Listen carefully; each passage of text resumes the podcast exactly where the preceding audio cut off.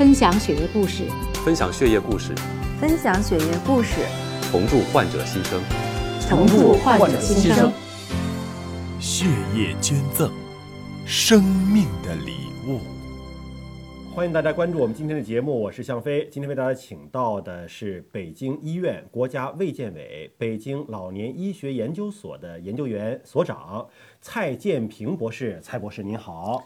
你好，哎，蔡博士啊，同时还是北京协和医学院博士研究生导师，北京大学医学部博士研究生导师。您现在重点关注的工作呢，又是关于这个老年疾病，但同时呢，又是在 HL 配型检测方面的专家。那么目前是在呃 Nature Genetics 啊、PNAS 啊等等这种国际国内的顶级的学术期刊上发表论文，作为第一作者或者通讯作者的有两百多篇的论文了。我觉得这是一个非常了不起的一个学术上的研究啊，嗯，您能不能先用最简单、最通俗的话跟我们说一说这个 HLA 这个到底是个什么东西？HLA 的话呢，是中国话叫做人类白细胞抗原。那么实际上呢，这个人类白细胞抗原的编码基因啊，呃，我们叫做 MHC 的一个复合体。那么这个复合体呢，实际上是我们人的。这个遗传多态性最复杂的一个系统，嗯，这个大小呢，大概占我们整个人类基因组的三千分之一左右，这么长。三千分之一。对，三千分之一这么长啊。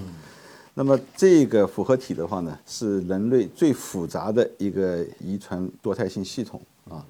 那么它呢是定位在我们人的染色体的第六号染色体上。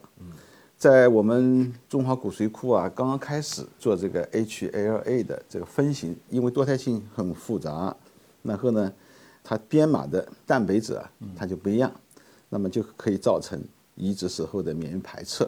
所以我们必须在做骨髓移植之前呢，就把这个多态性系统把它分析清楚。那么这个在我们中华骨髓库呢建立的初期啊，在二零零二年、二零零三年时候啊。全世界这个 HLA 等位基因啊，就和我们移植相关等位基因只有多少呢？只有两千多种。但是现在随着技术的发展，现在我们这个 HLA 等位基因有多少呢？全世界有一万八千多种了。从两千多种到一万八千多种。对。那么这个不是说等位基因啊量长出来了。嗯嗯。实际上它就是在那个地方。嗯。它你没有发现它，嗯啊，那么现在的话呢，有了技术手段可以发现它了，嗯，那么我们这个中华骨髓库呢，就是呃从建库初期到现在的话呢，这个技术体系啊，嗯，发生了很大的变化。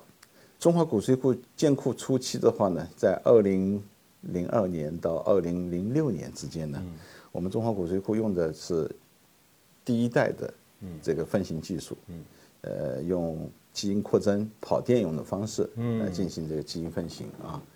那么到从二零零六年开始呢，到二零一零年前后的话呢，导入了第二代的分型技术，那么就可以做 HLA 的这个中分辨分型检测了。那么到二零一零年以后的话呢，到现在近十年时时间的话呢，我们中华骨髓库呢，呃，一直主张或者推动呢。是高分辨的 HLA 基因分型检测，算是第三代嘛？算第三代，算第三代。嗯，那么这个是高分辨的分型检测。所以呢，中华骨髓库从二零零二年启动开始到现在的话呢，呃，从低分辨的分型检测走向中分辨分分型检测，马上就又走向了这个高分辨的分型检测。那么现在中华骨髓库啊是世界上少有的几个用高分辨分型进行。这个 HA 分型的这个骨髓库，嗯啊，那么这个骨髓库的话呢，呃，据我所知，现在美国骨髓库也还没有走向这个高分辨分型啊。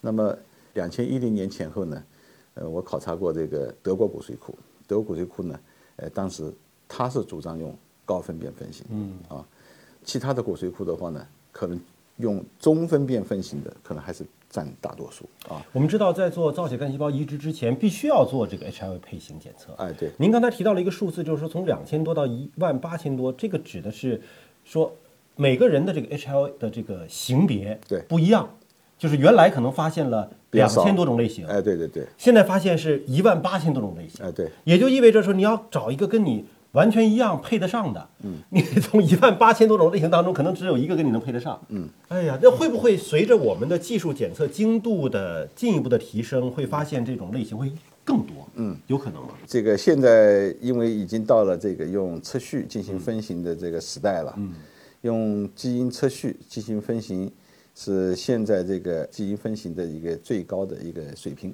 嗯，那么以后的话呢，呃，估计啊，要增加的话呢，也会继续再增加，但是幅度没有这么大的呃量，会减少，就是这个这个速度可能会减少。对，，因为现在技术的精度已经是足够的精了，足够的足够啊，足够的精了。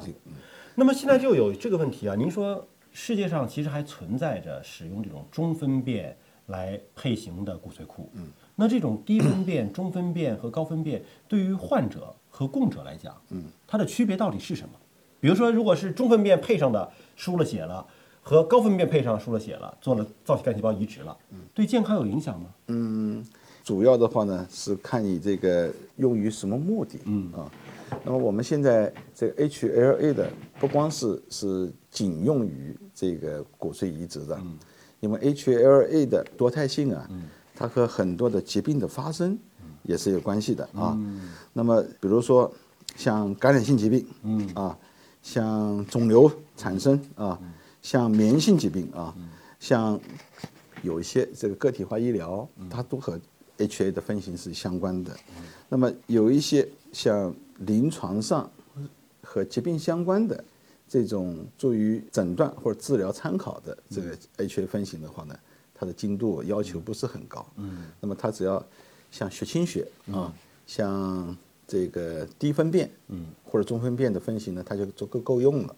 嗯，那么但是骨髓移植的话呢，它不一样，它要求的话呢，精度越高越好。嗯，所以呢，我们需要一个高分辨的这个基因分型技术，嗯，然后提供一个高分辨的基因分型检测的结果。嗯，所以，如果是做造血干细胞移植，就是俗称的骨髓移植，最好就是全配上，是吗？对就是跟你越一样，免疫排斥越低，哎可以这样理解吗？是的，哦，所以肯定是以骨髓移植为目的的骨髓库，那肯定是用高分辨的来做配型，这是更精准的，对大家的健康也更有好处的。对的，是的。那 HL 技术的这种发展啊，就是说低分辨、中分辨和高分辨的差距是什么？差距是等位基因啊，就是发现的这个是不一样的，嗯。啊，精度也是不一样的，嗯。那么我们这个基因呢是承载在 DNA 上的，嗯，DNA 呢是一个非常简单的一个结构体。啊，那么它只有 A、T、C、G 这四种碱基组成的，嗯，那么通过这四种碱基的排列，排到单倍体三十亿个碱基，嗯，碱基对。啊，那么就形成了一个单倍体，嗯。那么我们人身上的这个基因的话呢，来自父亲和母亲的各一条单倍体。那么这样的话呢，就是呃有两条基因啊。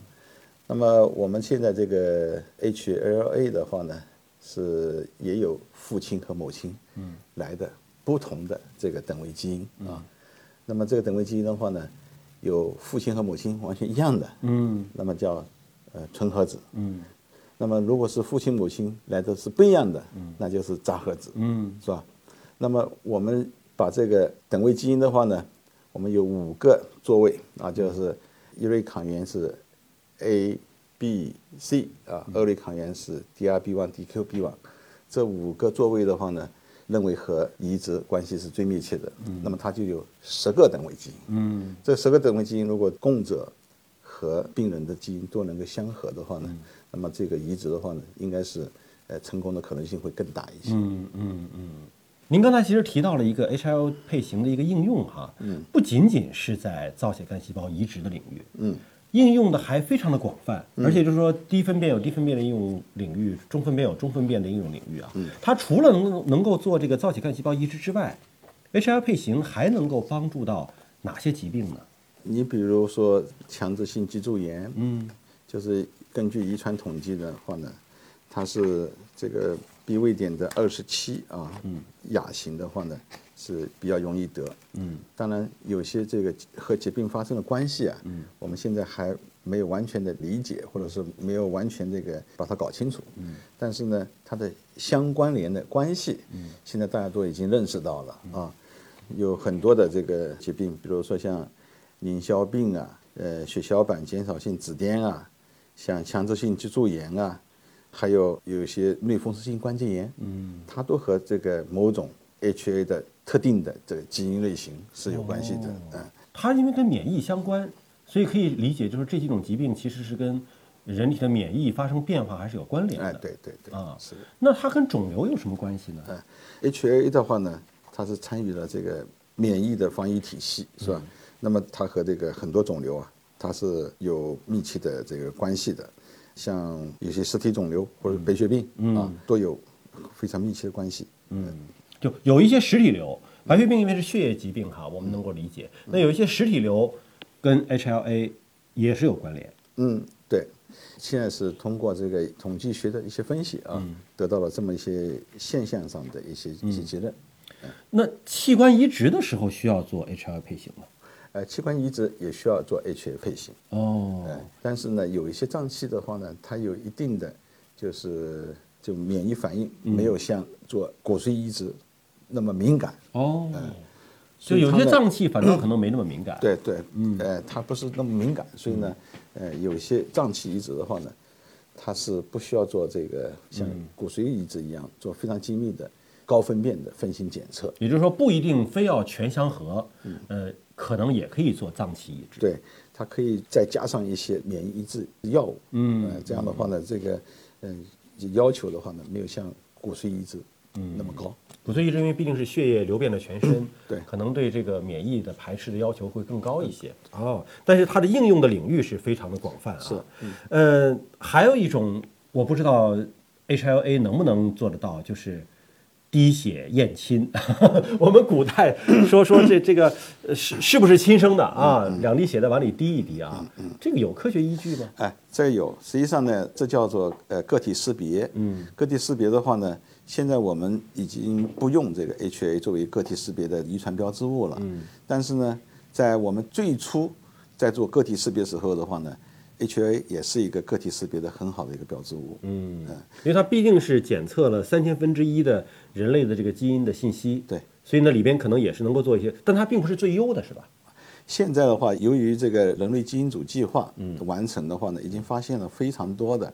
非常有用的这个遗传标志物，嗯，那么这个遗传标志物的话呢，可以更精密的，嗯，进行人体的这个识别，嗯，所以呢，就 HLA 呢，现在不再用它作为一个个体识别的一个标志物，嗯，如果哈，咱们就是做一个假设，比如说现在有一些司法的鉴定哈，呃，如果找不到这个人的呃其他的基因信息了，但他之前曾经有过 HLA 的一个。配型的信息在，呃，是否能够依据这个做一些个体的识别？呃，可以做一些参考，可以做参考，参考啊，可以做一些参考。对对，只要有你有基因的话呢，那么我们用遗传标志物都是可以做的。嗯嗯嗯嗯，非常感谢蔡博士来到我们节目当中。嗯，呃，感谢您给我们的分享。那么下期节目时间我们再会了。好的好的，谢谢你。